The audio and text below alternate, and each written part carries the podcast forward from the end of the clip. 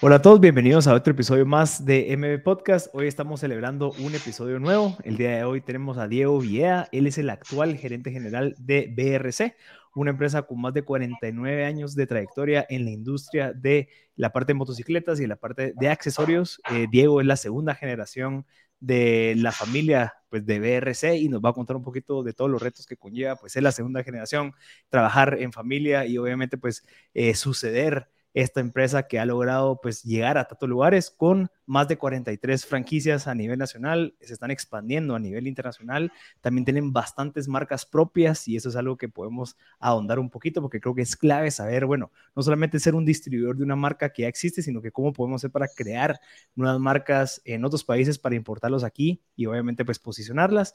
Eh, Diego, bienvenido, gracias por tu tiempo, eh, la verdad es que es un placer ahí estar platicando contigo, ya logramos hablar un par de veces antes pero de todo lo que sabes, podemos hablar de franquicias, segunda generación, hablar de motos, temas de cripto, pero ahorita creo que nos podemos enfocar un poquito en la parte empresarial, que creo que es lo que la, mucha gente quiere saber, mucha gente quiere saber cómo es el reto, pues, de liderar esta empresa siendo vos la segunda generación y qué retos conlleva, ¿verdad? Que lo que se viene no solamente es ser, pues, obviamente el, el dueño o el hijo del dueño, sino que es, bueno, todo este peso, esta presión que nos cae a algunos porque tal vez algunos no lo ven, pero hay muchos retos. Así que Diego, bienvenido, ¿cómo estás?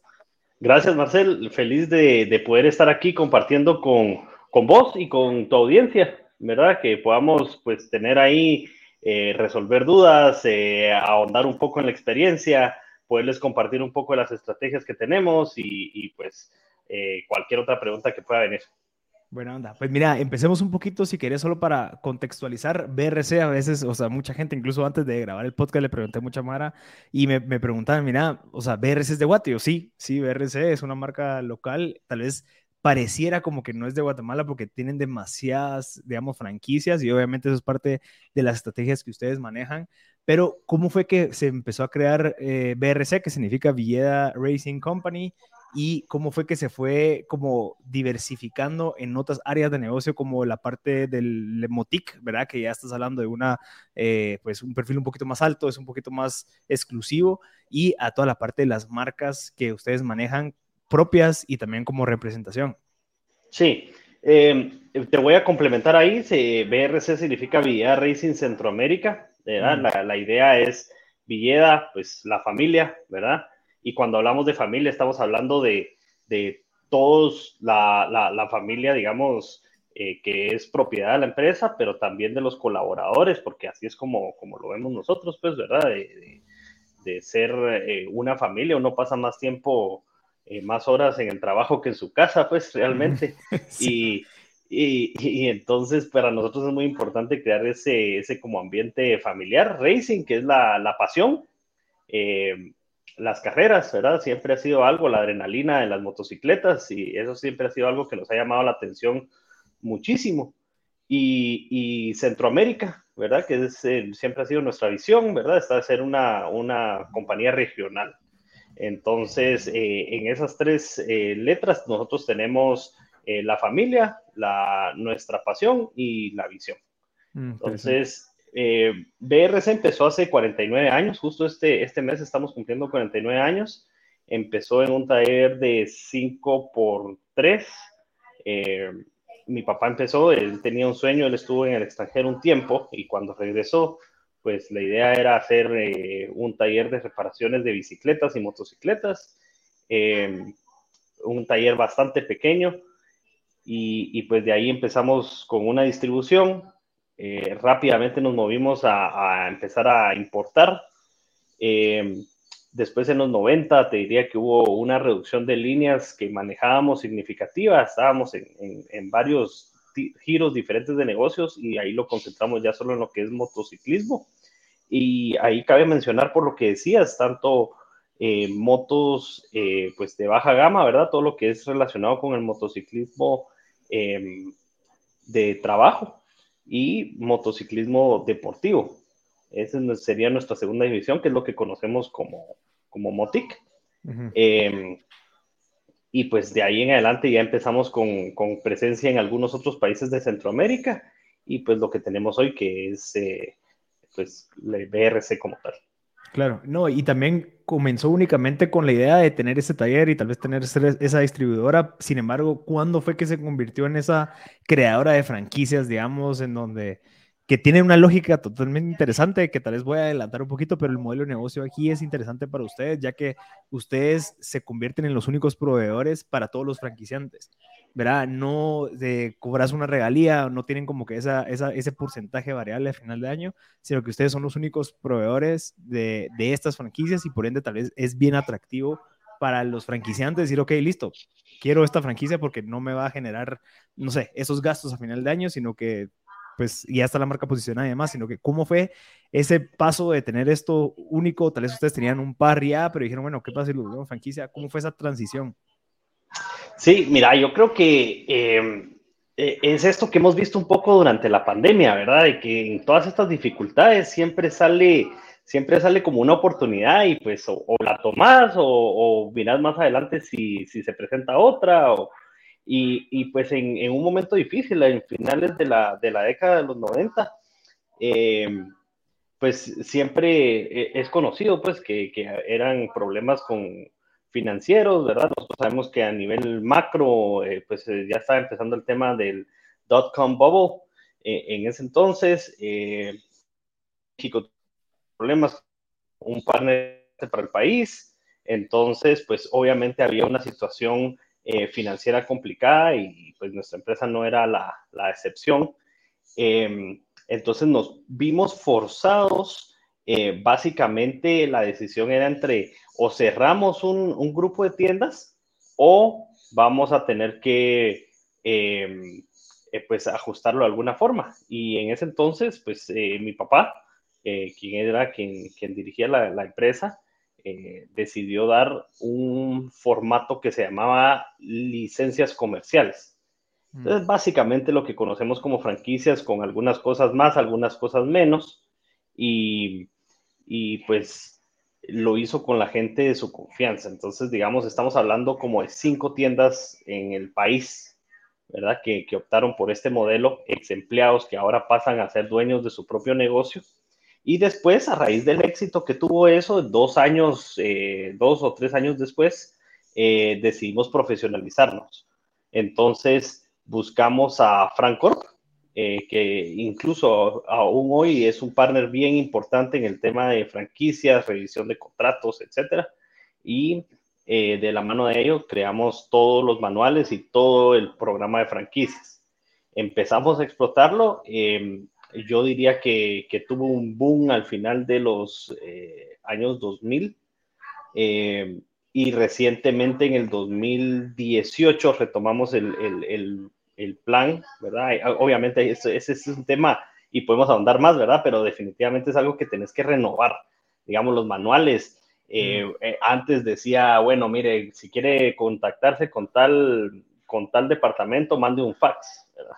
Claro. Entonces, ya, ya, son cosas que están fuera, pues, ¿verdad? Entonces, ahorita ya, ya agregamos canales digitales, agregamos temas de redes sociales, eh, el mercadeo antes era diferente, entonces definitivamente le dimos un refresh a todo el programa y es lo que tenemos hoy, 43 eh, franquicias que están operando en el país.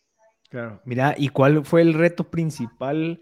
Digamos, tu papá en dónde obtuvo esa idea de decir, bueno, ¿qué pasa si estandarizamos todo esto, lo volvemos manuales para que esta persona de este BRC que está a 5 kilómetros atienda exactamente igual como nosotros atendemos aquí, eh, que manden exactamente así los requisitos? O sea, ¿cómo fue que se fue como conceptualizando esa idea, porque antes de, estoy seguro que Franco lo que vino a hacer fue a decir, mira, esto está bien, esto está mal, está bien, está mal, hacerlo así, pero antes esa idea de decir, bueno, ¿cómo hacemos para que estos cinco VRCs que ya tenemos ahorita mantengan ese mismo estándar de calidad? Que creo que ese es uno de los retos y para mí es bastante importante porque puede ser que no es que tengamos franquicias, sin embargo, puede ser que tengamos otros países que tengan la misma marca tuya, que sean de tu, de tu propiedad todavía, sin embargo, ¿cómo mantienes ese mismo estándar de calidad? ¿Cómo haces para mantener esos procesos y que de cierta manera todo pueda estar alineado y que funcione de la misma manera?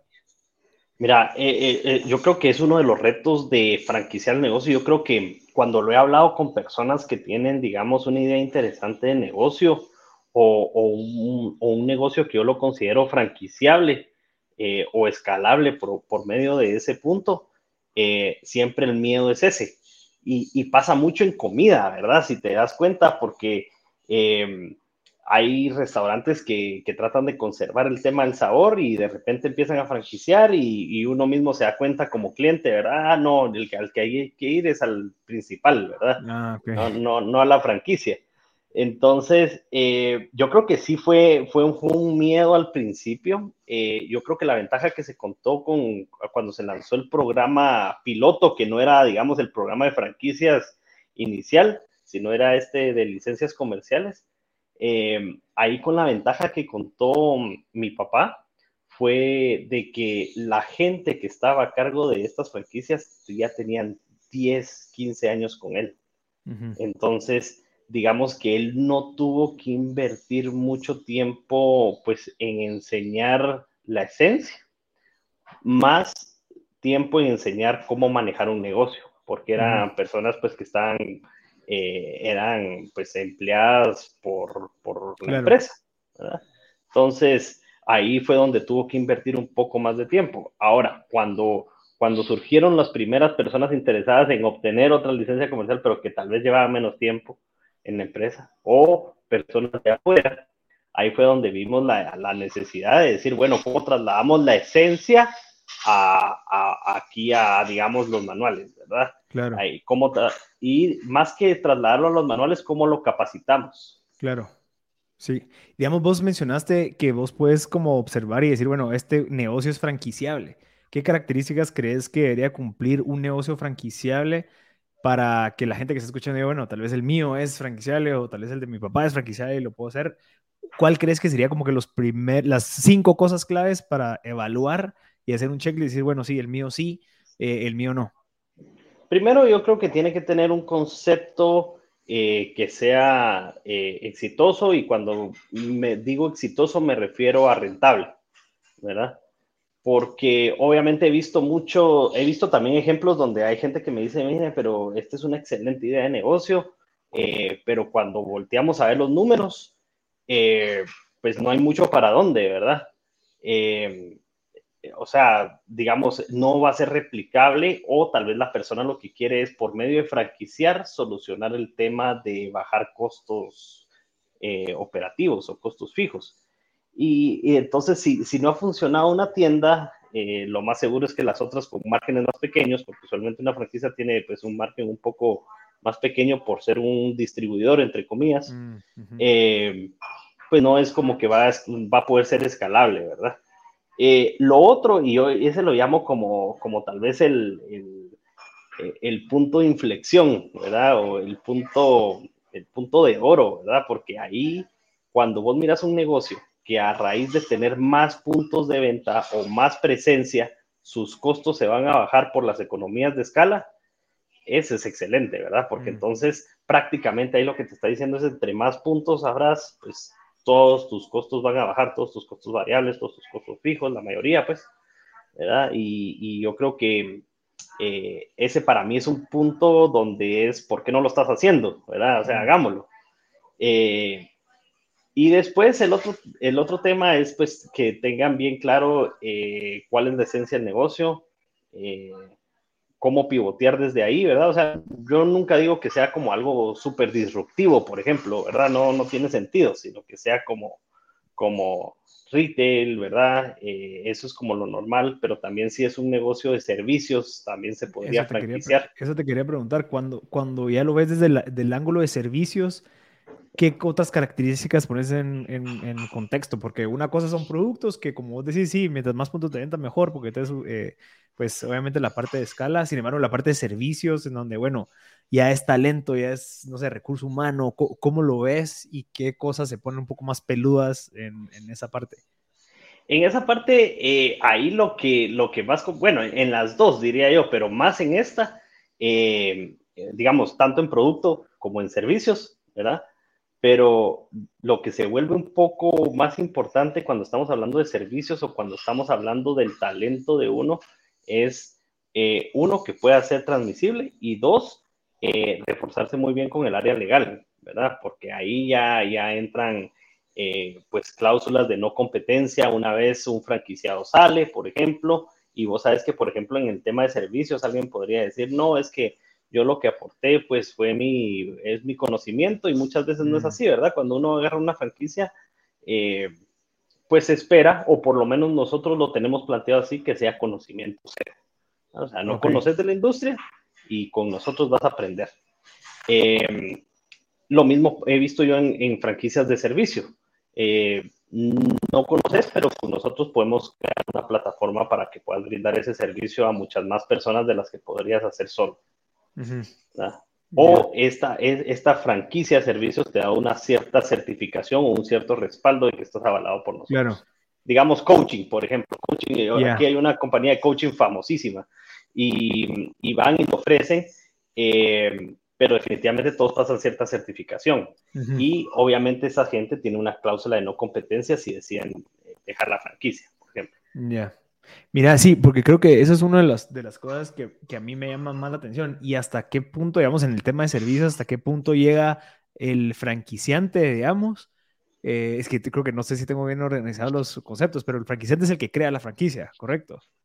Em, sí, correcto. Ah, el franquiciante en la parte de servicios hasta dónde llega para volverlo granular, decir, bueno, hasta este punto puedo llegar yo como franquiciante para capacitarte a vos, para que estandaricemos al 100% el tema de servicios, porque creo que el tema de franquicia al final, no solamente sos un distribuidor, sino que también sos un representante de la marca y de los valores y los principios y todo lo que la marca en sí quiere compartir.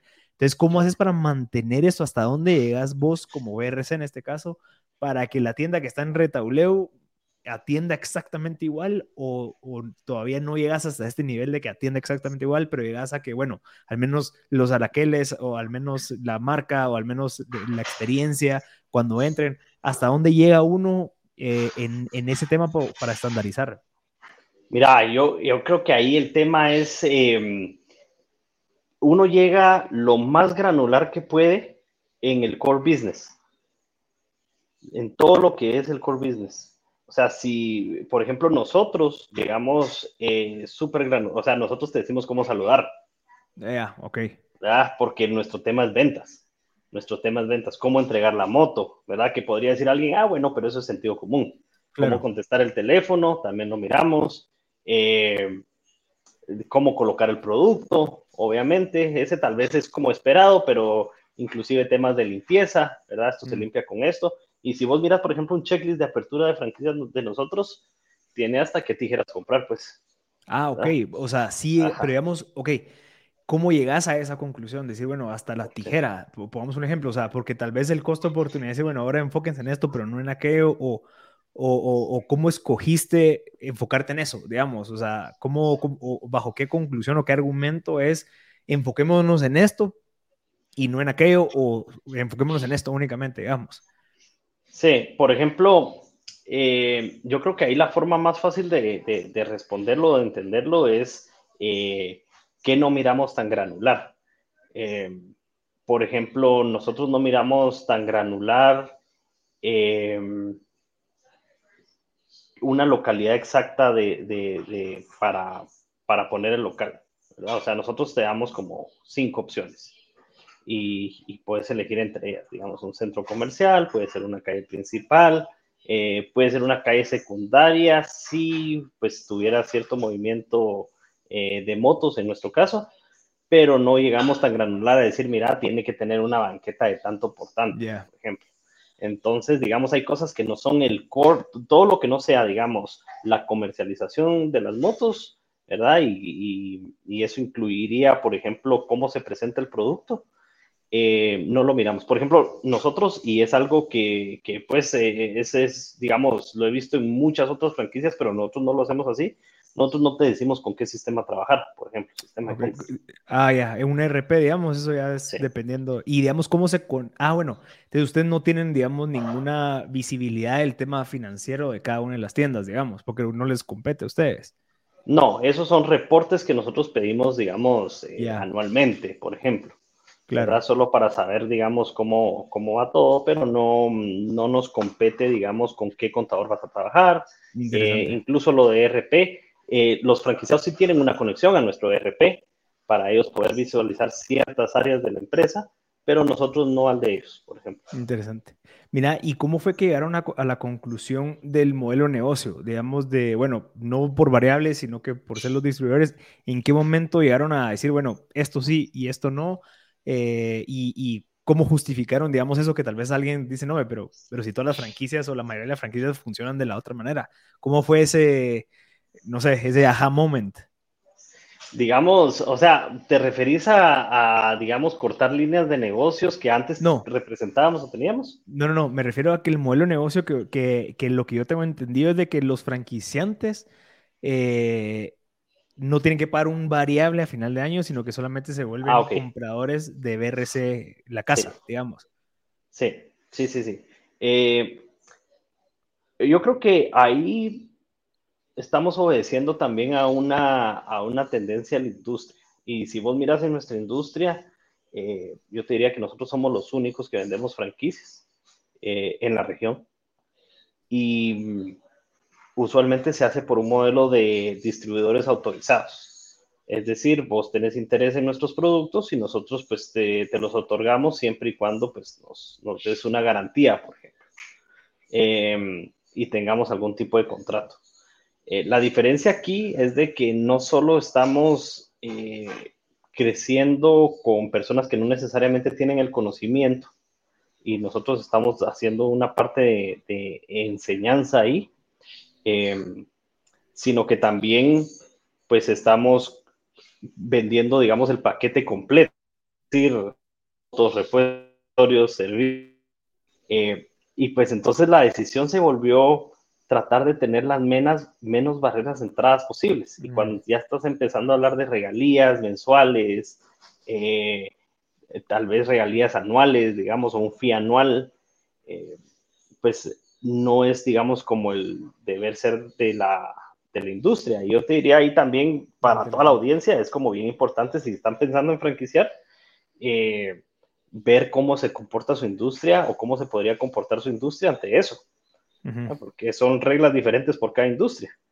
Eh, entonces, para nosotros fue bien fácil decidir, ok, nosotros vamos a ser el proveedor único, porque pues todos los productos que, que encontrás en la tienda BRC pues son distribuidos por nosotros.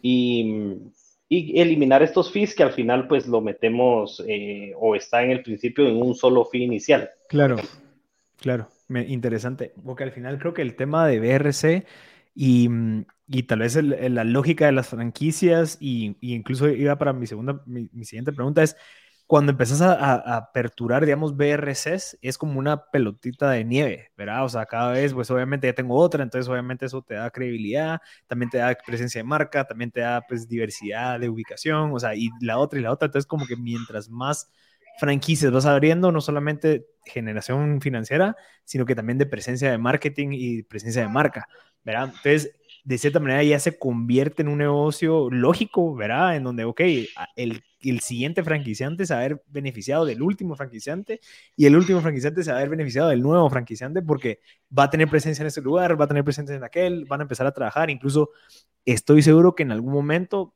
tal vez eh, eh, cuando llegues a la, a la, franquicia número 60, tal vez los costos de los productos van a bajar porque obviamente vas a comprar más volumen, ¿verdad? O sea, llegar a ese nivel en donde esta pelotita de nieve cada vez va creciendo, cada vez va creciendo más, tiene todo el sentido del mundo. Entonces, me parece, por eso admiro bastante lo que han hecho con BRC. Sí, no, y yo creo que va eh, un poco con la pregunta anterior que, que, que, hacías, ¿verdad? Porque, ¿cuál es la diferencia? Eh, ¿Estás buscando cantidad para, para poder bajar esos costos? Pero hay otros negocios donde, aunque habrás más tiendas, pues los costos no necesariamente van a bajar. Eh, digamos, un restaurante eh, de alta gama o, de alta clase. Eh, tal vez solo están buscando abrir una franquicia adicional para cubrir un territorio geográfico, entonces ahí no hace sentido, digamos, de que no tengas royalties mensuales, eh, de que sea tal vez un fee más alto y que sea un fee anual para poder renovar eso, ¿verdad? Claro, sí, me parece lógica. Incluso usemos el ejemplo de McDonald's, que lo que yo tengo entendido de ellos es de que no solamente te cobran la regalía a final de año, sino que ellos te obligan a que les alquiles el espacio físico en donde ellos alquilan la propiedad, digamos, porque la propiedad al final es del, de, los headquarters, digamos, y ellos únicamente alquilan ese espacio para sacarle eh, provecho, ¿verdad? Sí, se, se vuelve como, como un side business, ¿verdad? Y obviamente eh, yo creo que cuando vas avanzando en el mundo de las franquicias, te vas dando cuenta eh, eso, lo importante de también empezar como a, separar lo que es, digamos, casa matriz, si tuvieras solo, si tuvieras operaciones propias eh, y lo que es franquicias, porque entonces se vuelve también como, como un side business, si lo queremos ver así. donde nosotros, pues, al ser los únicos proveedores, empezamos con producto, que es lo que ya, ya habíamos hablado, pero después empezás con uniformes, tecnología, em, material promocional. Y al final también ahí empezás a ver una economía a escala. Claro. Y pues tener eh, cierto profit. Sí, eso, eso, eso, está interesantísimo. Si querés, ahorita solo para, para ir concluyendo, ¿qué es lo que tiene que tener o qué cualidades tiene que tener un nuevo franquiciador para que BRC lo acepte y diga, ok, sí, me interesa, o sea, qué variables o cuánto es la inversión como para que alguien que esté escuchando diga, bueno, yo tengo un terreno, no sé, en algún lugar y me interesa pues hablar con Diego. Mira, nosotros siempre decimos que uno quiere tener un negocio por dos mentiras, que es de que va a ganar un montón de dinero y no va a trabajar nada. Entonces, no sé, a, veces a mí me ha tocado atender a personas que están interesadas en la franquicia y, pues la impresión que me da es como que piensan que pues van a llegar mañana con una pala y van a empezar a echar dinero así para, para, para adentro, pues, y, y, no es eso. Entonces, eh, nosotros buscamos eh, uno de nuestros principales eh, valores, ¿verdad? O atributos, es de que la persona sea pues trabajadora, pues que ya haya tenido cierto recorrido ahí. Eh, no miramos CVs, no los pedimos, no los pedimos, nosotros hacemos una entrevista eh, y así como tenemos persona con pues una escolaridad eh, de, podríamos decir, bachillerato, high school, ¿verdad? tenemos personas que tienen máster y han sido gerentes de multinacionales. Entonces, eh, el rango es bastante amplio. Eh, no buscamos que necesariamente que tengan eh, moto, hayan manejado moto, etcétera. Mm. sí es un plus, digamos, ahí hay que separar entre lo, lo indispensable y lo deseado. obviamente cualquiera, pero que sí tengan cierta pasión, ¿verdad? Que, les guste. Sí, que les guste. Sí, porque si no les gusta es muy difícil. Es un negocio que, que pues sí requiere cierta, cierto gusto al respecto. Entonces yo te diría, eh, la pasión, eh, el gusto por el trabajo y después que seamos compatibles en valores. Eh, definitivamente si no sos compatible en valores, y eso va para sociedad, no solo para franquicias, para cualquier cosa, esa compatibilidad en valores es clave. O sea, nosotros hemos tenido gente que nos, que nos, de una vez nos escribe el cheque en la primera reunión, pero no son los valores. Entonces, ahí mismo, pues, eh, lo, hemos, lo hemos dejado.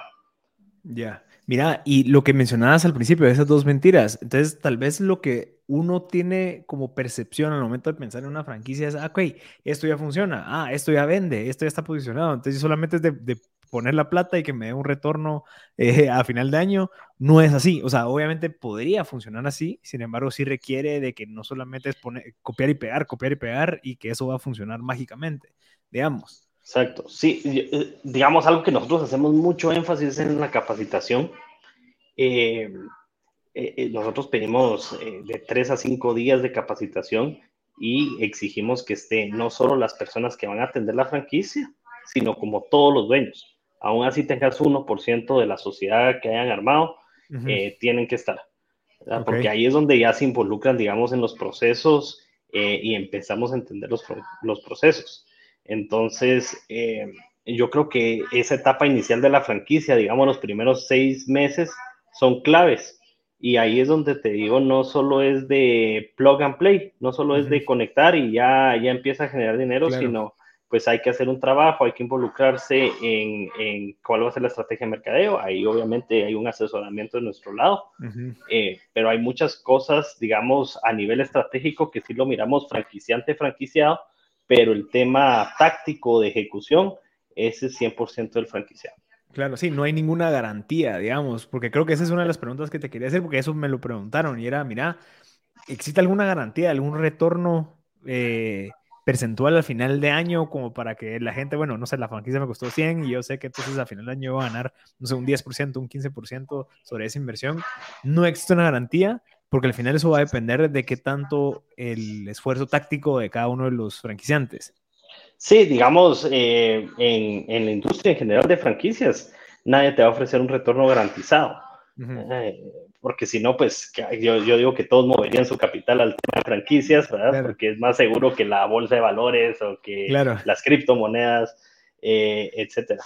Pero no, no es así. Eh, yo creo que aparte de lo táctico, también depende mucho el manejo del dinero al respecto.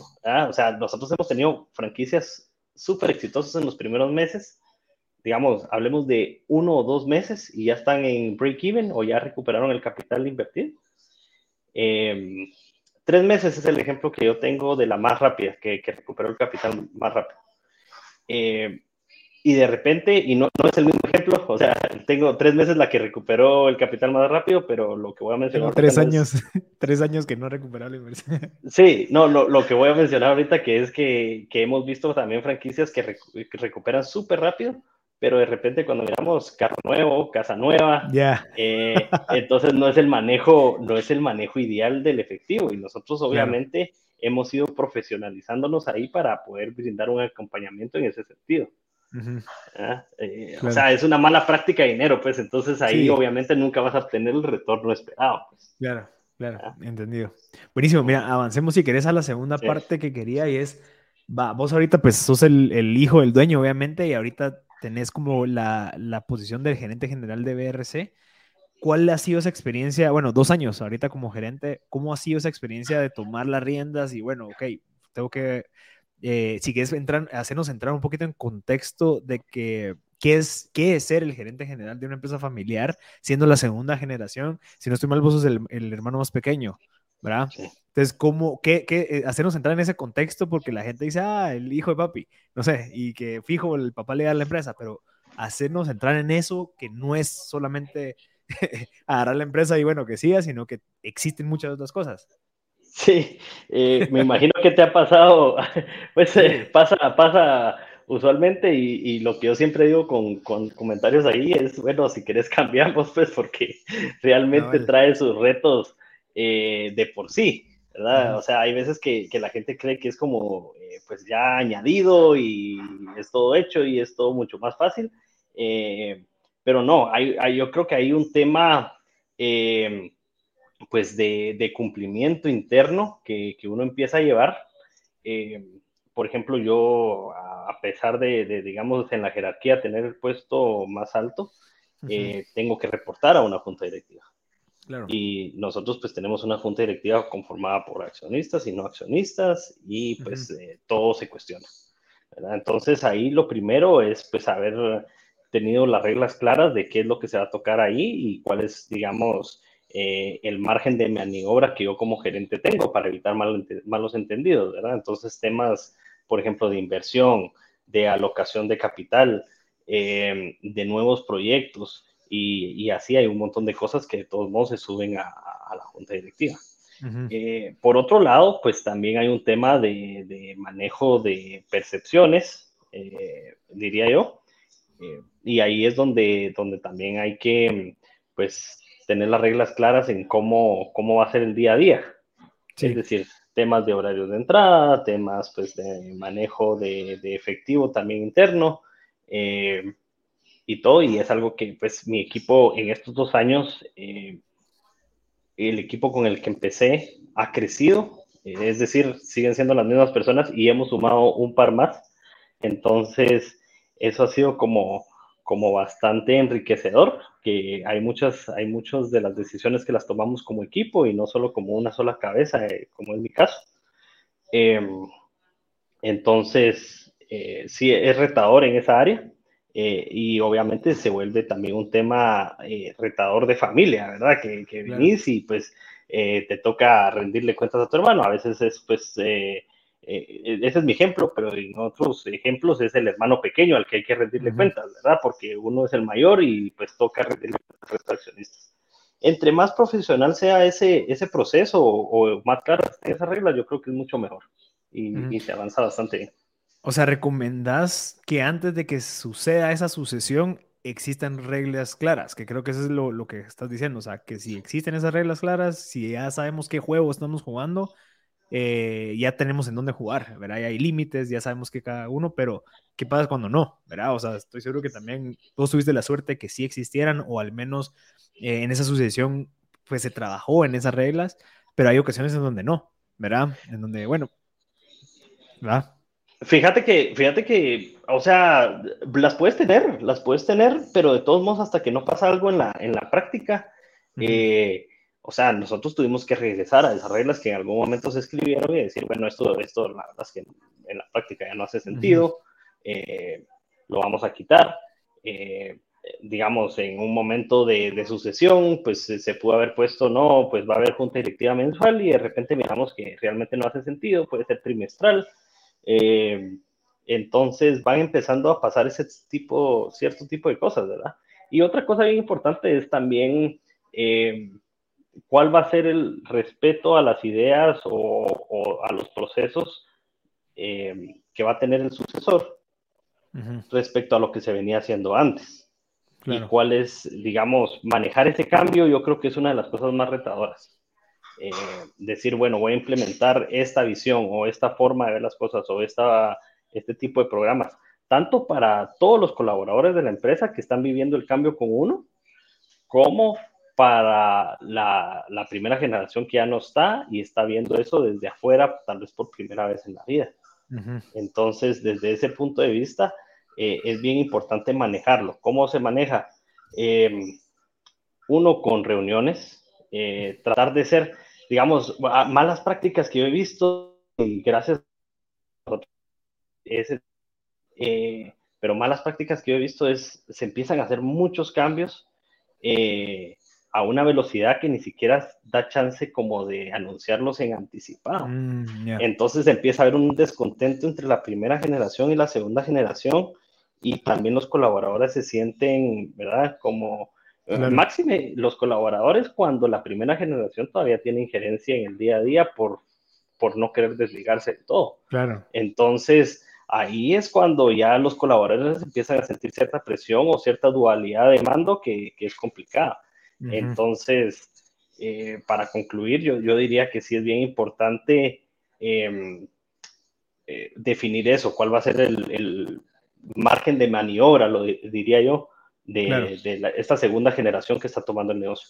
Claro, sí, y hasta incluso es como, como hasta un poco de sentido común, ¿verdad? O sea, no somos como conquistadores que, bueno, ya venimos y ponemos la bandera y bueno, todo se hace como yo vengo, sino que también tienes que empezar a, crear o sea, comunicación con tus caciques, tienes que empezar a crear esa comunicación como para que se vaya como, como normalizando estos nuevos cambios y no venir a querer conquistarlo de un solo creo que ese es uno de los retos principales, porque también la segunda generación siempre viene con esa gana de comerse el mundo y bueno, hoy sí me dieron esto y ahorita lo vamos a llevar a ser la mejor empresa a nivel global y como que tenés ese acceso a información que por eso soñas tanto. Sin embargo, el problema es de que no hemos, tal vez, eh, hemos estado tal vez en las posiciones que está todo el equipo y decís, no, hombre, tranquilos, o sea, hay tantas cosas por resolver antes que no es bueno venir a querer cambiar algo. Lo que yo he visto que funciona es siempre tener como que algo viejo y algo nuevo verá, o sea, tal vez hacer un tu buen Gantt, verá, decir, ok, listo, los primeros seis meses vamos a empezar a aplicar esto, poco a poco, después en los seis meses ya que, que logramos validar que eso funcionó y que el equipo está contento y de cierta manera hay como que una métrica como para demostrar esas quick wins, lo que sea, podemos ya tener la confianza del equipo. Para, porque también algo que pasa, y, y, esa es la realidad, es que nos ven y es como que, ah, este patojo viene, no sé, tal vez no, no, tiene como que, no tiene esa garra que, que su papá tenía, pongamos un ejemplo. Entonces tenés que ganarte esa confianza, tenés que ganarte ese respeto trabajando a la par y después vas poco a poco metiendo cada vez más proyectos. Pero creo que uno de los errores es el hambre que uno viene y que quiere pues eh, eh comerse el Cambiar todo. Sí, eh, mira, yo, yo te voy a ser bien sincero, yo creo que esa era mi, mi, idea, o, por lo menos yo siempre lo hablé con, eh, en este caso mis papás, yo les decía, no, eso yo lo cambiaría, eh, yo cambiaría esto hablando de recursos humanos, yo cambiaría esto hablando de tecnología, eh, y lo cambiaría todo eh, ya, el primer mes. Y después estás sentado ya en esa posición y obviamente te das cuenta que no es posible. En mi caso, yo creo que eh, mi papá fue bastante sabio en cómo involucró a cada uno de, mis hermanos, y, incluyéndome, eh, en la empresa. Entonces, eh, yo aprendí por medio del manejo, pues tal vez de una responsabilidad menor, que no se pueden implementar todos los cambios de un solo y que no todos los cambios te convienen. Y entonces al principio, cuando, cuando digamos en mis tal vez 90 días, eh, lo que hice con el equipo es pues sentarnos y ver qué, qué cosas tenían que cambiar, qué cosas eran eh, necesarias que cambiaran y después las priorizamos, porque cuando te pones a, digamos, siempre es de fácil, vos puedes entrar a, a, tu casa, pues, ¿verdad? Y decir, bueno, ¿qué hay que cambiar? Y entonces sacas una lista gigante de cosas que hay que cambiar, o, o, tu carro, o no sé, o tu closet, eh, lo, lo, que sea. y después te das cuenta que no, no puedes cambiar todo de un solo. Entonces ahí es donde eh, priorizar se vuelve importante. ¿Y cómo lo priorizamos? Pues, eh, ¿qué es lo que más va a tener impacto?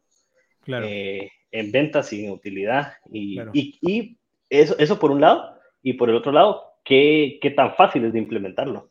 Porque, ok, vamos a cambiar el ERP.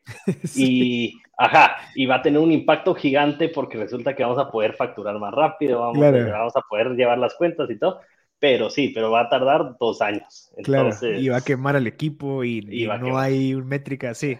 Sí, yo creo que eso, es bien cierto. ¿Cómo te fue con, con, esa parte de, del el estilo? Porque obviamente, no sé, a veces eh, los fundadores son los que son los que se arremangan las mangas y andan ahí.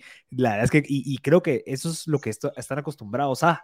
¿verdad? O sea, que los fundadores o los papás o las mamás son las que no, es que yo levanté esto, yo trabajaba de las 4 de la mañana a las 8 de la noche para...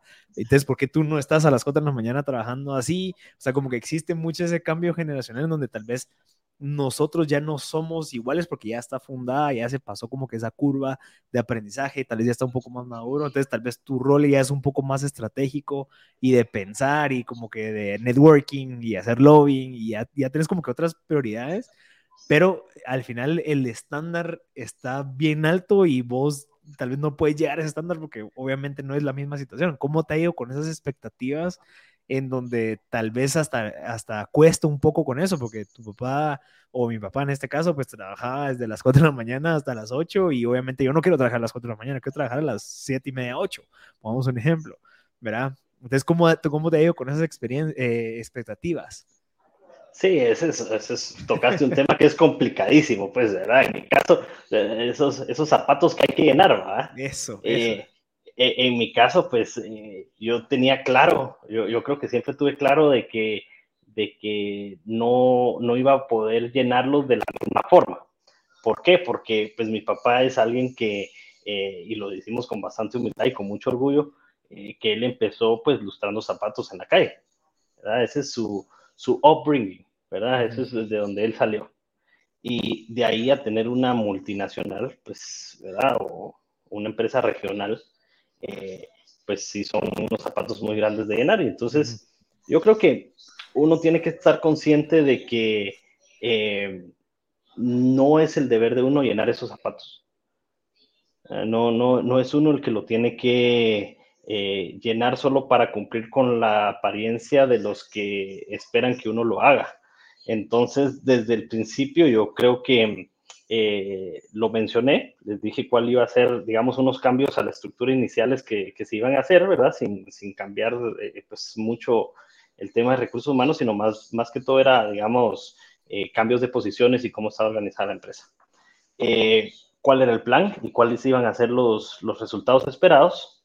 Y después viene un tema de, mm, pues, tratar de, de llegar a esos resultados y, ahí es cuando ya puedes enseñar, mira, pues mi método funciona, ¿verdad? O, me está funcionando. Em, porque, porque como la situación también es bastante cambiante, pues puede ser que en algún momento ya no sea igual en los resultados, pero una vez tenés ese crédito inicial, eh, y ahí viene un tema de prometer, no, no, no prometer tanto, ¿verdad? Y sobrepasar esa entrega de resultados, es importante, ¿verdad? Eh, entonces ahí vas a tener tal vez un poco más de eh, maniobra para poder, pues, eh, enseñar si tu método funciona o no. Y después yo creo que el tema es la comunicación, porque definitivamente, o sea, no creas que, que digamos, uno se sienta y ya está, eh, ya empieza a generar los resultados. Eh, yo me recuerdo en los primeros, no sé, 120 días hubo una franquicia que se acercó a mí y me dijo, mira, pero es que no estoy claro si vos todavía trabajas en la empresa o no.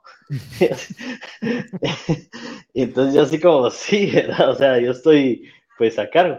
Ah, es que como no te miramos con la misma frecuencia que miramos a, tu mm. papá, ¿verdad? Y él le decía, sí, ok, ahí, ahí, son, son dos temas diferentes, ¿verdad? O sea, uno eh, es una forma de hacer las cosas y otra es otra. Claro. Y al final, si tenés esos resultados bajo el brazo, yo creo que, que va a ser un poco más... Sí. Y tener la humildad, porque, o sea, en mi caso, en mi caso, pues se dieron los resultados y pues pudimos enseñarle eso a junta directiva y que estaba funcionando, pero eh, también conozco otros, otros casos donde no se ha dado y tener la humildad de, de, sentir, de sentarte y, escuchar opiniones, ya, de cosas a cambiar.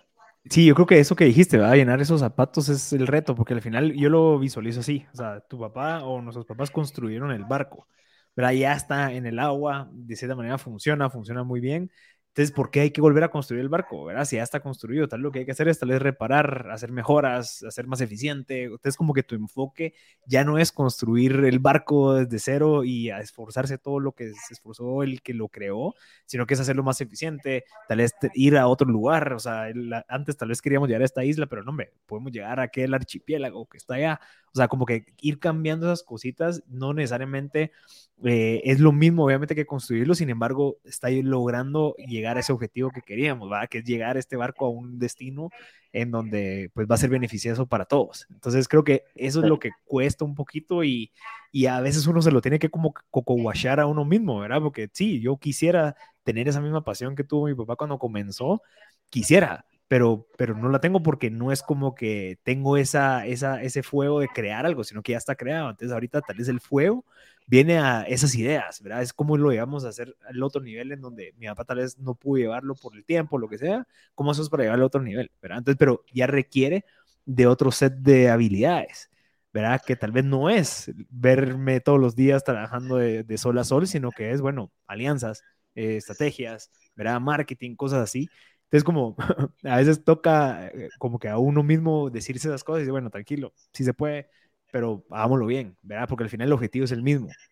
Sí, y yo, yo creo que ahí influye bastante, eh, digamos, cómo lo presentas también a tu equipo. Más si es un equipo que, que estás heredando también, ¿verdad? Uno hereda la responsabilidad, pero a veces también al equipo. Y algo que me ha servido, pues, es ser bastante transparente. Eh, como los estilos son diferentes, pues a veces se pueden crear malas interpretaciones o, digamos, eh, diferencias. Eh, pero en mi caso, pues, por ejemplo, ahorita tuvimos un viaje de negocios afuera, junto con otras, otras personas de la empresa, del equipo, del equipo gerencial.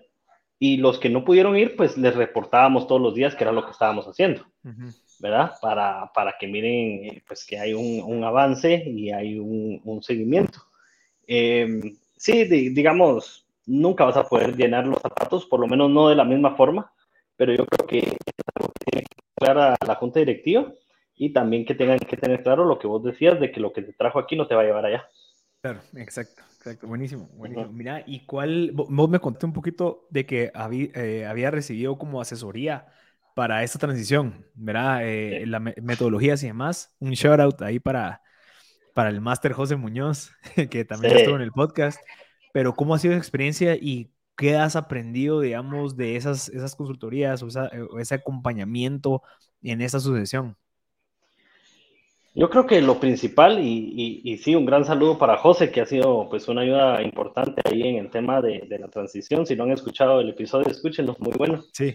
Eh, eh, yo creo que algo importante ahí es, eh, digamos, lo que puedes lograr como equipo. Entonces, eh, hay veces o hay jerarquías anteriores donde, pues, la gente de finanzas es finanzas, la gente de administración es administración, la gente comercial es comercial y mm, no se involucran en nada más. Entonces, ¿qué pasa? en la reunión y entonces comercial dice, bueno, eh, eh, sí, llegamos a la meta y de repente viene finanzas y dice, sí, pues sí, pero te pasaste el presupuesto, entonces no nos sirve nada. Y, empiezan ese tipo de, discusiones donde pues tal vez la gente no está al tanto de lo que se está haciendo o cuál es la estrategia atrás de, tal vez este paso del presupuesto, por decirlo, por, por poner un ejemplo. Entonces, eh, nosotros hemos tenido una integración pues a todo nivel, donde todo el equipo gerencial conoce cuál es el plan, cuál es el plan a 10 años, por ejemplo, y por qué es importante lo que van a hacer hoy para ese plan de 10 años. Entonces, eh, no digamos para el anual, no digamos para el trimestral, ¿verdad? Obviamente lo que haces todos los días tiene que ir enfocando enfocado a eso.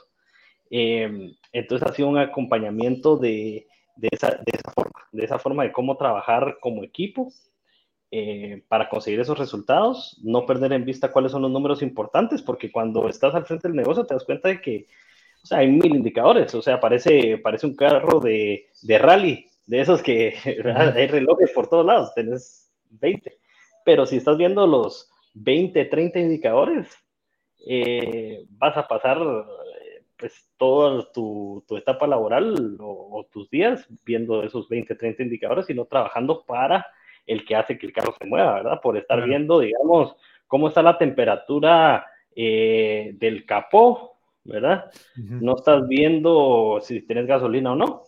Claro. ¿Verdad? Que es el cash flow, que ha sido otra herramienta muy importante para nosotros. Sí, sí creo que es el reto de casi todas las empresas, ¿verdad? El cash flow. Mira, eh, ¿cómo te pueden contactar? Si en dado caso alguien quiere hablar contigo, quiere invitarte a algo, quiere pues que les vendas una franquicia, ¿cómo se pueden contactar contigo? Y, mm, si es por, correo o por LinkedIn, como vos prefieras. Eh, sí, les dejo eh, por LinkedIn. me pueden encontrar como Diego Villeda. Sí, es una red social donde estoy activo. Entonces ahí, ahí me pueden eh, contactar y el correo es diego.villeda.motoshopbrc, como pueden ver ahí. brc.com, ¿verdad? motoshopbrc.com. buenísimo. ¿Qué libro, ¿Qué libro te ha ayudado o qué recurso te ha ayudado como para esta, esta, estos últimos dos años que te ha funcionado para eh, todo esto, que ese contexto que nos contaste? Mira, yo, yo creo que hay dos, dos que han hecho pues la diferencia. Eh, el primero es Scaling Up de Bernhard. Y el otro es eh, Measure What Matters. Ah, también me lo acaban de recomendar. Sí, es muy, muy bueno. Eh, y recientemente, algo que formamos también con el equipo gerencial fue el hábito de, estar leyéndonos un, libro por trimestre. Entonces, no lo leemos en, en, la empresa, pero sí lo discutimos eh, ahí en nuestra reunión semanal. Eh, yo creo que es un buen hábito. Eh, yo creo que, ¿verdad? El Measure What Matters es de John Doerr. Muy bueno, muy al grano, bastante aplicable. Y el otro es The Culture Code. Este sería el tercero. Ah, The Culture Code. The Culture Code de Danny Cohen, creo que es. Ok, excelente. Sí. Esos serían mis, mis recomendaciones. Ese recién, Daniel Coyle se llama.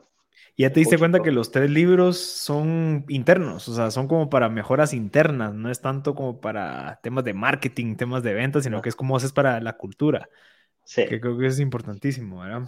Sí, porque al principio se trata de, de poner tu, eh, tu forma de trabajar también en orden. Claro, interesante. Sí. Nada de ver. Pues buenísimo, Diego. De verdad te, agradezco bastante por tu tiempo, por, la confianza y la transparencia de contarnos esto. Eh, Súper admirable tu papá, José Villea. Hay un podcast de él, ¿verdad? Sí, hay un podcast que, que, lo entrevistaron y, lo puedo, te lo puedo compartir para que sí. lo... O bueno, busquen José Videa en Spotify, estoy seguro que, lo pueden encontrar. Yo espero poder entrevistarlo en algún momento, pero Diego, felicidades. Creo que el reto que tenés es algo que, que muchos de los que están escuchando en algún momento lo van a tener o lo tienen y compartirnos tu experiencia ha sido bastante gratificante, así que te agradezco bastante por el tiempo y ojalá pues que BRC llegue a los 100 en algún momento. Sí, sí. Bajo tu tutela. Muchas gracias, sí, seguro que sí. Gracias, Marcel, por la entrevista y, y, pues espero que le haya servido a la audiencia algunos de los temas que tocamos. Estoy seguro que sí. Muchísimas gracias y gracias a toda la gente que se quedó escuchando. Yo soy Marcel Barascut y le recuerdo que si en dado caso saben de alguien que le pueda servir este episodio, no duden en compartirlo. Este episodio va a estar disponible en www.mb.gt, en donde van a poder leer, escuchar o ver el episodio. Muchas gracias a todos y nos vemos en la próxima.